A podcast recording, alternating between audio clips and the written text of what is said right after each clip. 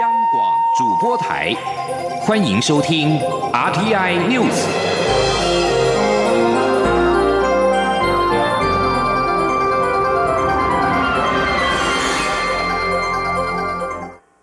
各位好，我是主播王玉伟，欢迎收听这节央广主播台提供给您的 RTI News 新闻。首先带你关注。中央大学台湾经济发展研究中心今天公布十二月份的消费者信心指数 CCI 为八十四点二八点，与十一月相比上升了三点九一点。在六个分项指标当中，购买耐久材指标创下两千零七年十一月以来新高。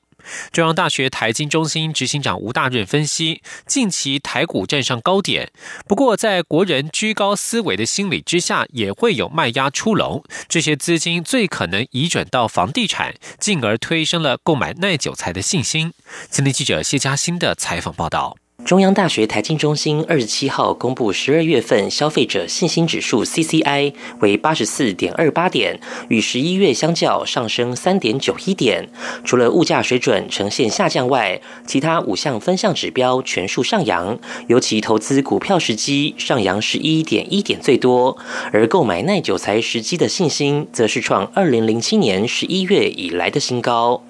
中央大学财经中心执行长吴大任分析，物价信心指标维持中度悲观的水准，显示国人对物价上涨仍是忧心，尤其最低工资调升，预期成本将反映在各种商品。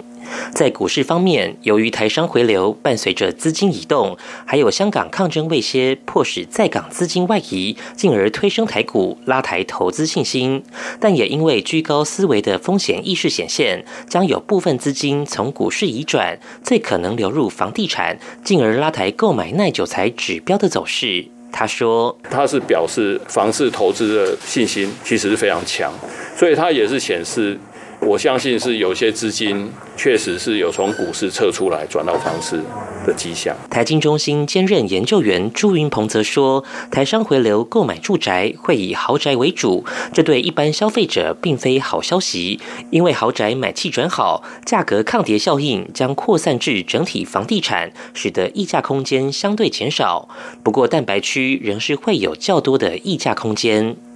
这项调查是于十二月十九号到二十三号，以电脑随机抽样电访两千八百二十五位台湾地区二十岁以上的民众，在百分之九十五的信心水准下，抽样误差为正负二点零个百分点。中央广播电台记者谢嘉欣采访报道。专家指，台股资金可能在卖压之后流向房地产。不过，受到美股创新高影响，目前台股指数仍在爬升当中。现在时间是中午的十二点零三分，台北股市目前上扬了七十九点，来到一万两千零八十点，成交金额目前是来到了新台币七百四十三点一九亿元。继续关注产业讯息。亚洲戏股计划执行中心二十七号举办二零一九亚洲戏股科技创新论坛暨物联网产业大联盟年会。国发会主委陈美玲今天出席时指出，亚洲戏股推动方案自二零一六年九月推动至今三年有成，包括在创新创业方面的资金协助、人才培育、法规调试、国际链接等，已经建立从创业初期到出厂的完整投资管道。陈美玲今天致辞时提到，台湾物联网产值在二零一八年首度突破兆元，达到新台币一点一七兆元。而且，世界经济论坛已经连续两年将台湾列为全球四大超级创新国之一，与德国、美国、瑞士并列，显示台湾的创新能力获得国际肯定。陈美玲也分享了国发会将在明年的工作重点，将积极推动进化、优化基本功三大施政主轴的十六项重点业务，例如为地方创生注入新创思维与科技元素，并且持续精进新创投资环境，加强企业的并购与企业创投，透过大型企业创投是投资单位带动新创投资风潮等等，而五 G 产业。对物联网以及台湾未来的经济扮演相当重要的角色。五 G 第一波市照总标金已经达到了七百零九点五一亿元。台湾大哥大总经理林之成今天受访时指出，标金已经超过当初预期，希望大家理性面对。宏基创办人、物联网产业大联盟荣誉会长施正荣受访时，则是建议政府将超出预期的标金投入产业发展。前天记者杨文军的采访报道。五 G 第一波试照进入第十四天，三点五 GHz 热度继续上升，暂时得标金来到新台币六百九十五点零九亿元，推升总标金至七百零九点五一亿元。台湾大哥大总经理林之成二十七号出席二零一九亚洲细谷科技创新论坛及物联网产业大联盟年会时受访表示，标金已经超过当初预期，非常担心最后会破千亿，金额可能创世界纪录，这些钱对政府一次性收入有帮助，但未来在消费者使用的费率、企业使用成本都是有伤害的。希望大家理性面对，要长远去考虑这件事情。他说：“超越当初的预期了，那在这边还是呼吁大家要理性来面对呃竞标。那呃，政府相关部门也沟通了，三年之后还会有。”第二波的评估是说，这不是一个一战定生死的这个过程。宏基创办人、物联网产业大联盟荣誉会长施正荣则建议，政府应该将比预期多出来的标金投入产业发展。基础建设是一回事，但更重要的是五 G 应用。台湾未来的竞争力在应用服务，不只是通讯。若政府把多出来的钱投入应用国际化，创造的价值会更高。中央广播电台记者杨文君台北采访报道。继续关注文教消息，少子女化的趋势使得越来越多大专校院面临经营危机。教育部今天公布了一百零八学年度大专新生全校注册率，有多所学校未达六成，恐怕被列入专案辅导学校。注册率未达六成的私立大学，包括了台湾首府大学、道江科技暨管理学院、台北基督学院等学校；而私立技专的部分，则包括了和春技术学院、大同技术学院以及圣约翰科技大学。按照规定，最近两年新生注册率没有达到六成的学校，经教育部审核认定之后，列为专案辅导学校，要求提报改善计划，是情节轻重停止部分或全部的奖补助款，以及部分或全班级的招生。另外，今年起新增了预警机制，新生注册率近一年未达六成，就会被列入预警，提醒学校及早推动改善措施。而教育部今天还公布了大专校务资讯。近年受到国际化和少子女化的影响，大专抢收境外生，其中又以台大、民传大学、成功大学收到的境外生人数最多。台大有两千九百七十人，成大一千八百九十九人，民传大学则招收了一千九百五十七人。继续关注政坛焦点。立法院今天下午将针对反渗透法进行首次的朝野协商。民进党发言人李彦荣等人上午召开记者会，呼吁朝野在协商时能够理性讨论，有心人士也不要再造谣。对于在野党质疑为何要赶在十二月三十一号通过，蔡英文总统近办发言人阮昭雄表示，若是下一届的立法院有吴思怀、邱毅，还能确保反渗透法条文会经过理性讨论吗？今天记者欧阳梦平的采访报道，在蔡英文总统表示立法院可以针对反渗透法好好讨论，坐下来谈后，立法院二十七号下午将召开第一次朝野协商。虽然民进党团释出愿意微调渗透来源的定义，缩小适用对象，但蓝营质疑这只是过场协商。民进党发言人李彦荣、蔡英文总统近办发言人阮昭雄以及立委候选人谢佩芬、蔡慕玲等，二十七号上午召开记者会，呼吁朝野理性讨论。李彦荣强调，反渗透法不是针对台商。台干、台生等台湾人在中国的身份，而是针对特定违法行为进行规范。要构成违反反渗透法，有两个最基本要件，包括接受中国的指示或金钱委托，同时必须有干扰台湾民主，包括收受及提供政治现金、破坏集会游行或散布假消息、干扰选举等。正常的两岸交流绝对不会触犯反渗透法。阮昭雄也呼吁现任立委要明确表达自己捍卫国家安全的决心。他表示，反渗透法的内容当然可以讨论，但不能一味的反。对于有人质疑立法院即将改选，为何不交由新民意决定？阮昭雄则怀疑下届国会很难有理性讨论。他说：“当下一届的立法院里面有吴思怀、有邱毅这些人的同时，难道我们能够确保我们这样的一个条文可以经得起理性的讨论吗？所以，我们真的呼吁，不要期待吴思怀或邱毅。”会站在跟我们同一阵线，卖公后下跪腿而端了。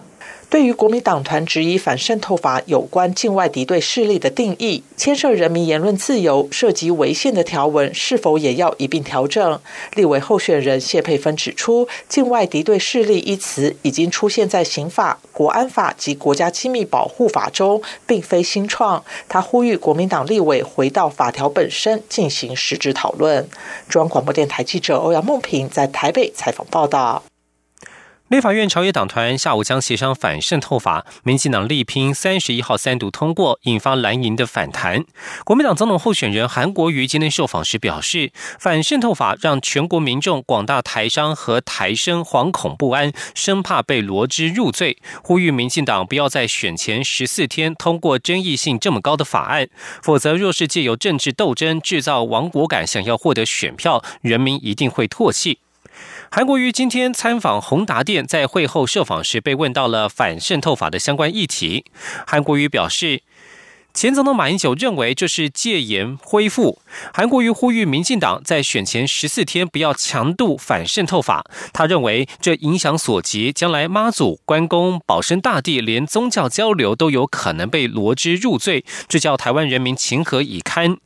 韩国瑜表示，他觉得民进党希望获得选票无可厚非，但是借由政治斗争、政治肃杀，制造芒果感来获得政治选票，全国人民一定会唾弃。而对于蔡英文总统日前在第二场政见发表会上提到特征组议题时，指出国民党有多人贪污，韩国瑜表示，蔡总统提出几个国民党因为贪污进入监狱的案例，表达对国民党的不屑与不认同，他不想沦为口水，所以没有反驳。但是蔡总统一个手指指着他，其实三根手指指着自己，只是他不知道。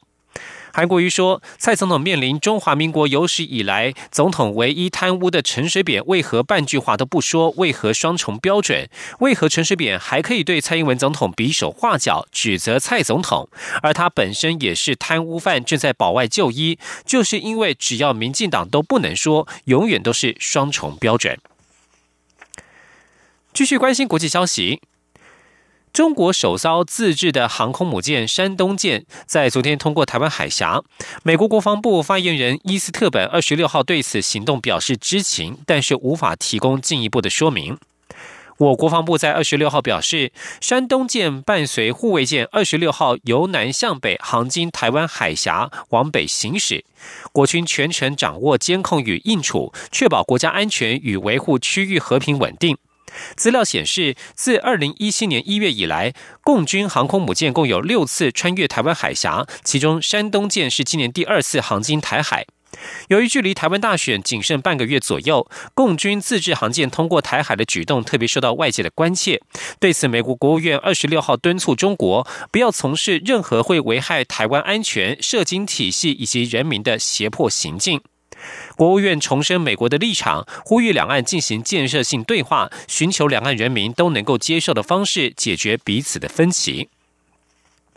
继续关心国际间最新的意外消息，哈萨克当局表示，哈萨克贝克航空一架载有九十五名乘客和五名机组人员的客机，在哈萨克的阿拉木图市附近坠毁，目前已经知道至少造成九人不幸罹难。哈萨克民航委员会在一份声明当中表示，这架飞机原定飞往哈萨克的首都努尔苏丹。以上新闻由王玉伟编辑播报，稍后请继续收听央广午间新闻。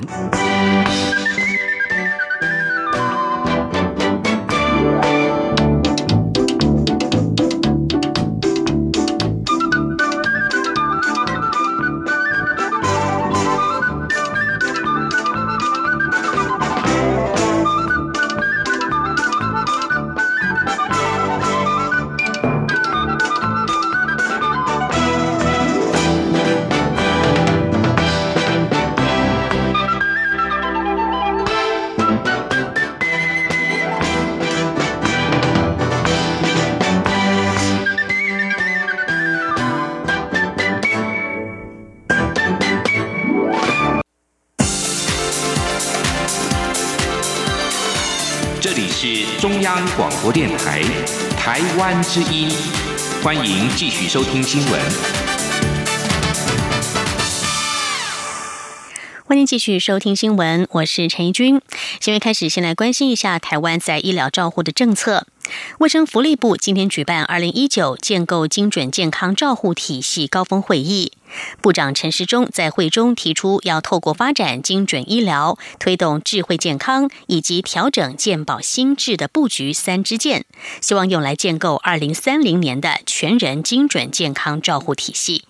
记者肖兆平的报道。为了整合台湾各项医疗相关产业的强项，卫生福利部二十七号邀请产官学研各界首度举办二零一九建构精准健康照护体系高峰会议。除了交换意见作为未来法规调整外，更希望作为台湾精准医疗进军国际的起手式。卫福部部长陈时中受访表示，精准医疗就是提高医疗效率，而在政府推动过程中，就会促进科研及生。即发展，所以有必要召开会议，盘点意见，研究法规。他说：“那政府是透明的，我们先把我们眼里好的东西跟产官学研大家都报告一下，让大家来集思广益。大家觉得哪一个方向是对的，哪一项需要修改的？哦，那我相信我们政府有能力，就大家所提出来的意见，我们在中诊，然后走出一个康庄大道。”陈时中在会中表示，台湾发展精准医疗的优势在于台湾各产业界的表现领先全球，也有充沛的标准化数据资料。如果有更上位的法规提供整合串联，就能展现台湾医疗实力。因此，陈时中进一步对二零三零年全人精准健康照护体系提出了发展路径，也就是建至百万人基因资料库，启动五 G 远距诊疗，演绎精。准医疗健保给付新制等攸关精准医疗、智慧健康以及调整健保策略的布局三支箭。他说：“精准医疗、智慧健康，还有包括我们的健保，会连成一个我们未来在发展上最重要的好的三支箭。那这是三件事，我设的都好，那未来我们可以骄傲的跟世界讲，是说我们做到了。”宏基集团荣誉董事长施正荣获邀担任贵宾。他在会中表示：“地球是圆的，每个地方都能是世界中心。而台湾的健康科技、医疗与艺术文化，不仅能提升台湾形象，也可以成为世界中心。”中央广播电台记者肖兆平采访报道。台湾将打造高运量的自驾中大型电动巴士，并且量产。工研院在今天宣布与业者车王电子合作，双方将在二零二一年之前共同打造十部国产自动驾驶电动巴士。预计试量产的第一辆自驾巴士最快在明年第一季就会出厂。由于自驾电动巴士上路需要路权，未来将结合在地公车营运业者在特定场域行驶验证。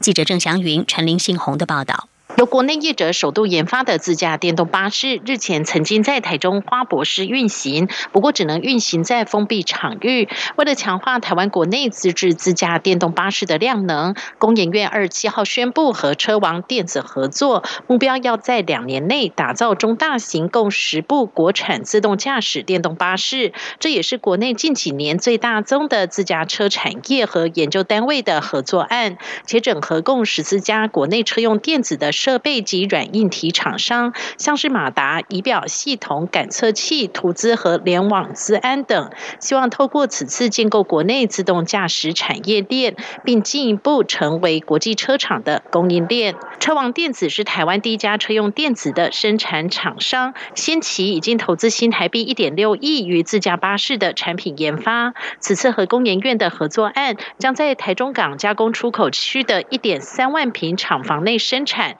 预计是量产的第一辆自动驾驶电动巴士，最快明年第一季就会出厂。车王电子董事长蔡玉庆说：“我们预计啊，在这个地方年产出近万台的这个所谓的中大巴的底盘三电系统。那么，当然目标绝对台湾市场是不能满足，一定是出口。所以，我也利用这个机会啊，来做这样子的一个宣誓啊，我们承诺啊，也是台湾应该在进入啊。”在电动商用车、智慧电动商用车、自动驾驶系统，在未来的几年呐，绝对有能力在台湾呐提供满足于国内市场，更能够推向国际市场。研院副院长张培仁指出，台湾由于骑乘机车的人士不少，因此交通状况比其他西方国家还要复杂。以目前国际一些大型公司，像是 Google、苹果以及特斯拉等，投入自驾车的研究经费是台湾经济部技术处的百倍。但台湾在有限经费下，目前自驾车技术在亚洲热带国家堪称第一。他强调，工研院资通所在经济部技术处的支持下，发展出适用。台台湾及亚洲地区独特的环境需求和自驾感知系统，克服国内混杂、长时间雨季等特殊环境，且导入智慧路测系统。自驾电动巴士未来上路后还会自动学习，且会越来越聪明，更加适应台湾国内的路况环境。中央广播电台记者陈林信鸿报道。再来看到的是环保政策，行政院环保署为了扩大餐饮油烟的辅导改善成效，在今天针对了小型早餐店的油烟提出防治指引，建议业者可以加强煎台的抽气与集气强度，增加防治的处理容量等建议，呼吁共同维护社区的环境。记者肖兆平的报道。行政院环境保护署二十七号举办连锁早餐店油烟防治示范成果发表会，并发表油烟防治技术指引，呼吁连锁早餐店落实自主管理，定期检视油烟收集处理设备，以维护社区环境。环保署署长张子静表示，为了改善餐饮店油烟问题，环保署跟各地环保局已经近三年辅导餐饮业落实装设防治设备，维持正常操作以及定期维护保养。目前已经有一万零两百八十五家业者完成改善。不过，张子静也说，如果要求小规模早餐店装设餐厅规格的防治设备，业者恐难配合。因此，环保署先找了一百家小型早餐店尝试防治，并定出量身打造的防治指引。他说：“找出有什么设备是。”经济有效，我们经营业者负担得起，但是又能够达到目的的，那这样我们大家就可以大家共同来做哈。所以，那也就是让大家看看说，在什么情况下我们是做得到的。根据相关指引。大致上是建议业者要提高煎台的抽气量，增加防治设备的处理容量，定期清洗排放管道，同时也要提升风管的视觉美化。环保署空气品质保护及噪音管制处处长蔡梦玉受访表示，相关举措不仅能够有效降低外溢的油烟外，环保署也规划透过认证标章带起正循环。他说：“我们会呃思考，比如说以开始进行像自主管理标章的方式，哦发给他，他如果他的房治的状况相当的良好，我们给他一些呃就是执行良好的一个标章。”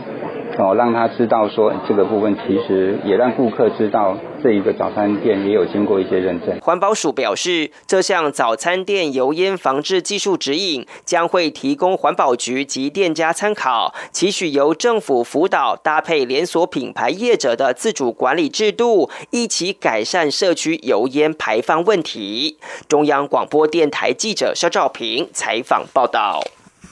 周末到来了，来关心一下天气的情况。在大陆冷气团的影响之下，台湾中部以北以及东北部地区今天清晨低温都下探到摄氏十三到十五度。中央气象局预估，明天清晨局部地区仍然可能会出现十度低温。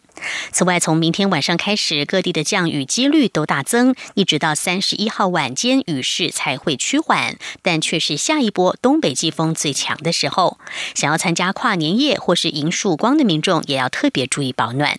记者吴丽君的报道。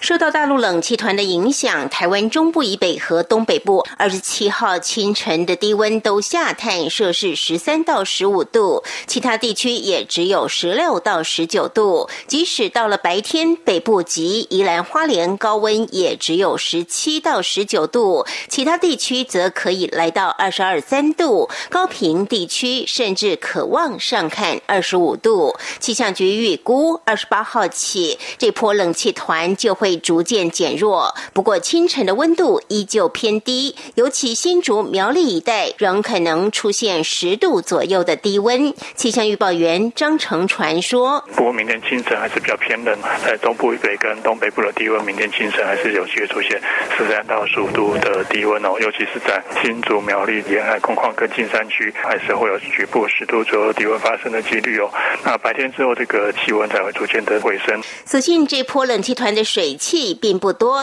只有基隆北海岸、大台北山区和东半部地区会出现局部短暂雨，中南部山区偶尔也会有些零星雨，其他地区大都是多云到晴的天气。不过二十八号晚间起，一直到三十号为止，受到八逢台风残余水汽的影响，各地降雨的几率都会大增。张成传说。不过，从明天晚上开始到下周一这段时间，会受到南方雨系北移的影响，所以到时候各地的降雨几率会提高，转为有短暂雨的天气哦。尤其是在中部北跟东半部，雨势上会比较明显一些。预估这波雨势直到三十一号傍晚才会逐渐趋缓，但此时却是下一波东北季风最强的时候。因此，想参加跨年夜或迎曙光的民众，最好要注意保暖。张成传说：“所以到时候在跨年夜到元旦清晨这段时间，会是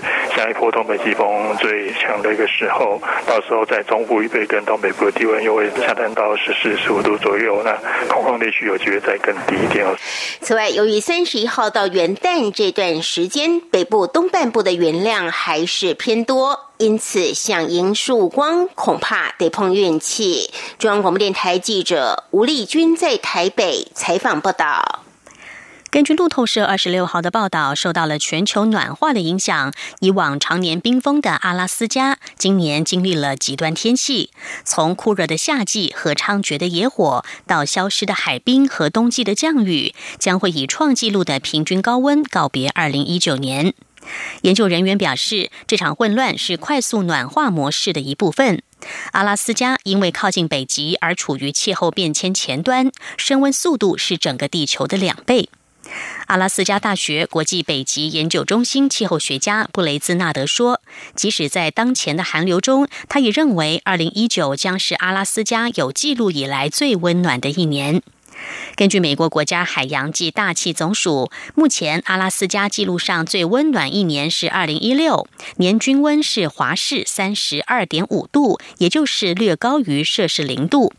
二零一九年，阿拉斯加到十一月止为止的均温则是华氏三十四点五度，创下了将近一个世纪以来的最高温纪录。阿拉斯加今年主要河流的春季融冰都比往年来得早，而且整个苏厄德半岛永冻土的最上层全年都解冻了。再是地震的消息，美国地质调查所指出，伊朗布什尔核电厂附近在今天上午发生了一起瑞士规模五点一的地震。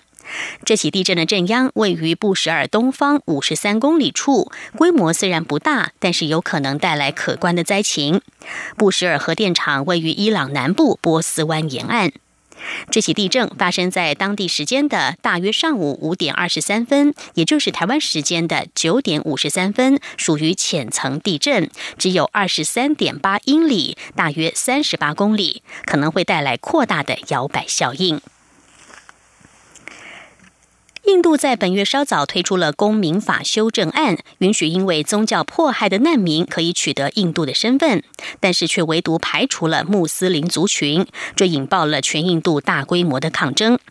印度陆军参谋长瓦拉特二十六号突然发表评论，抨击反公民法修正案的示威运动，这打破了印度军方向来不卷入政治、保持中立的惯例，引发争议。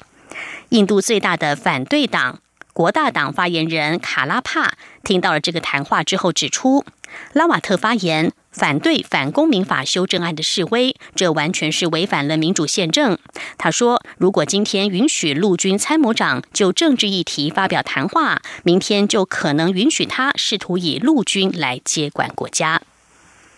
以上 T N News 由陈义军编辑播报，谢谢收听，这里是中央广播电台台湾之音。